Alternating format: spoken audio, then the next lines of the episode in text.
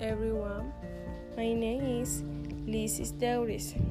The vocabulary occupation actor, artist, astronaut, bus driver, taxi driver, businessman, carpenter, cashier, coach, computer programmer, chef, baker, waiter, doctor, nurse, electrician, plumber, engineer, rose walker, gardener, farmer, fighter fighter, hairdresser, Jones,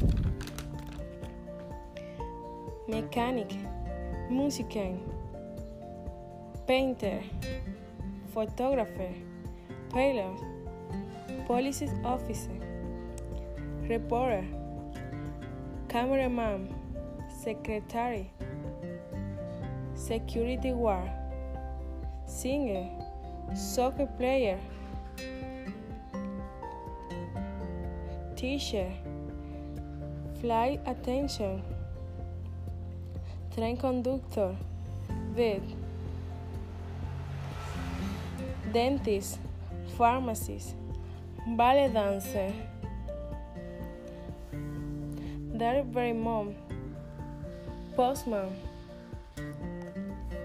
librarian, styler, magician, optometrist, architect, housekeeper.